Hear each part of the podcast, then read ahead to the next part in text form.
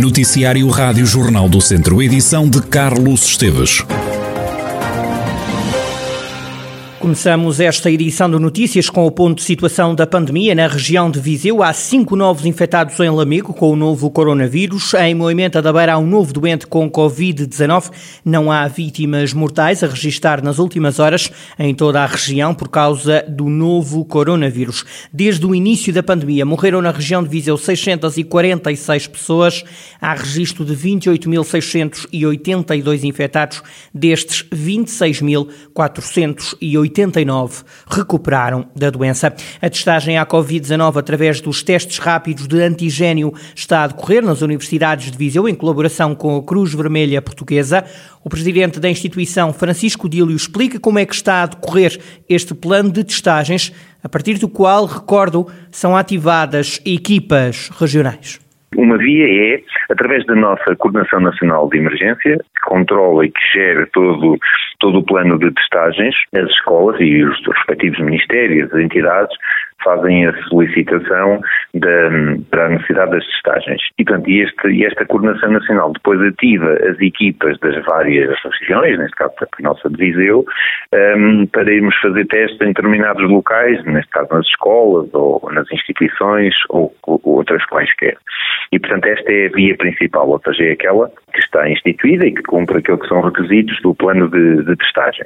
Mas também há uma parceria estabelecida entre o Instituto Politécnico de Viseu e também a Cruz Vermelha Portuguesa de Viseu, que garante a testagem dos alunos desde o ano passado. Outro caso, que é o que, por exemplo, temos aqui em Viseu, tem a ver com, com protocolos, com, com neste caso, que, que, o Instituto Politécnico de Viseu estabeleceu diretamente portanto, com a Cruz Vermelha, em que, em face das necessidades que tinham, sobretudo nos alunos que têm estágios, havia a necessidade de eles providenciarem testes para que, para que estes, estes estudantes pudessem ir para as instituições onde estão a frequentar os seus estágios e, portanto, garantir aqui este, este cuidado e esta segurança. E, portanto, nós estamos, portanto, neste caso, vamos fazendo os testes a todos estes estudantes para que eles depois possam desempenhar as, as, suas, as suas funções no, no, no correr do estágio. Francisco Dílio, presidente da Cruz Vermelha Portuguesa de Viseu, que em colaboração com as universidades está a testar alunos, professores e funcionários nesta terceira fase de desconfinamento que Portugal está a viver.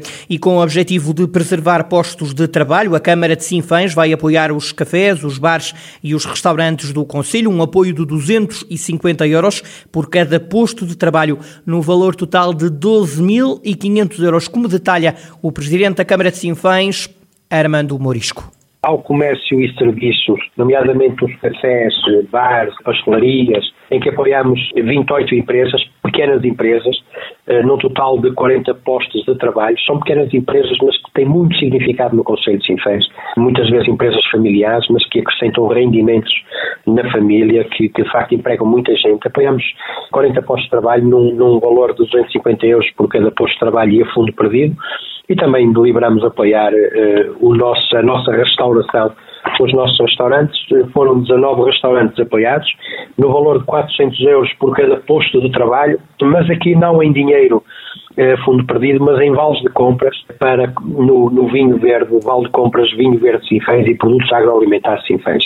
Esta também é uma forma de ajudar os produtores locais. Ao mesmo tempo que apoiamos a restauração que precisa destes produtos para trabalhar e, portanto, poupamos-lhe o dinheiro, Ajudamos também os nossos produtores de vinho, que viram um ano também difícil para eles, e a todos aqueles, os nossos agricultores eh, que, que têm os nossos excelentes produtos agrícolas, mas também aqueles que transformam os nossos produtos, os licores, as compotas, os doces, o mel, enfim. Eh, e, e aqui ajudamos 19 empresas num total de 50 postos de trabalho. Armando Morisco, Presidente da Câmara de Sinfãs, que vai apoiar cafés, bares e restaurantes do Conselho em tempo de pandemia. O Museu Mineiro da Urgeriça deve abrir em dezembro do próximo ano. Esta é a data apontada por António Minhoto, presidente da Associação dos Ex-Trabalhadores das Minas de Urânio. O dirigente diz que não se pode esperar mais. A Comissão Técnica, baseada em técnicos na área da metalurgia, na área da engenharia, na área da arquitetura, na área da multimédia, está a fazer um grande trabalho para que nós em 2022 pudéssemos, possamos já abrir o, o Museu Mineiro ao público. Estamos já numa fase que é apresentar o estudo de viabilidade económica. Já não vai mais parar, pelo contrário, está numa grande dinâmica. Esperamos em 2022, no dia mais emblemático da família mineira, que é o dia da Santa Bárbara, 4 de dezembro, ser apresentado, ser já aberto o Museu Mineiro. António Minhoto defende que este será um investimento importante para se conhecer a história do minério, mas, sobretudo, para contribuir para a economia regional não só uma importância para a história científica e para aquilo que foi a exploração do urânio em Portugal, a importância na, na era atómica, a importância social, eh, o seu passivo deixado ambiental, quer e, e, social, em que as evidências eh, face à exploração mineira que contagiou doenças aos trabalhadores, aos familiares, e, mas também este museu será um grande projeto também para a economia local, tendo em conta o turismo, licenciado e aliado às questões daqui da região, da importância de, através do museu, depois poderem visitar a nossa zona vinheteira, a nossa zona termal, e, portanto, dar escala económica nacional e internacional. António Minhoto, presidente da Associação de Ex-Trabalhadores das Minas de Urânio, o Museu Mineiro da Urgeriça, vai abrir no próximo ano. Prevê-se que aconteça no dia de Santa Bárbara, Santa Protetora dos mineiros. E agora, a história de Armando Marques, um artesão natural de Povolide, em Viseu, que construiu mais de 2.500 miniaturas de carros, carrinhas e tratores. É uma história de verdadeira dedicação ao património. Inês Azevedo. Foi em 1992 que Armando Marques, atual taxista de profissão, descobriu o gosto de colecionar miniaturas de transportes. Fui para a Suíça, tive lá 22 anos e vim outra vez em 2000. Depois foi para comprar um carro, não comprei o carro que eu queria e quando venho ao supermercado encontro o carro que eu queria, só que era em miniatura. Era um verde, é um 540 L de Mercedes, descapotável, e foi a partir daí que começou a doença das miniaturas. Quando as miniaturas lá havia sem uh, serem iguais, foi quando as outras. Coleções há muitas e esta não foge à regra. São vários os modelos, as marcas, as nacionalidades e os respectivos valores. Armando constrói também outras peças com madeira, ferro e esferovite. São a coleção de destaques dos caminhões de outros tempos, dos caminhões articulados, são coleções de bombeiros, é sei lá, coleções de motas, uma média segura, por assim dizer, 2.500 viaturas. Posso ter até 3.000, mas 2.500 viaturas. Isto em tudo, pequeninos, grandes, médios, é em tudo. Ainda na Suíça, com a máquina de escrever, começou por fazer um inventário de cada transporte que comprava e logo depois percebeu que não iria ter tempo nem espaço para desembrulhar cada encomenda. Está aqui a sala toda ocupada porque isto já não é uma sala de jantar, tipo um museu, em miniatura. A primeira coisa que eu faço quando me levanto, lavo-me, preparo-me, venho e abro aqui a porta. E a mulher às vezes começa a dizer: fugiu algum? Ou estão lá todos? Eu digo: não, toca a todos. Muita gente não sabe o valor que está aqui dentro. Eu, quando vêm aqui pessoas visitar-me, ficam, pronto, um bocadinho assustadas porque nunca viram uma coisa destas. E quando eu digo que tenho o dobro disto, então ainda pior. Dizem, ah, devia pôr isto em Viseu, fazer uma pequena coisa para mostrar às pessoas, nem que levasse algum dinheiro. E eu disse, pois, mas é que para isso tudo é preciso o dinheiro para comprar prateleiras. Com um gosto especial por caminhões, a coleção de Armando Marques não está fechada. Uma paixão que surgiu nos anos 90 e permanece até hoje. E vai continuar.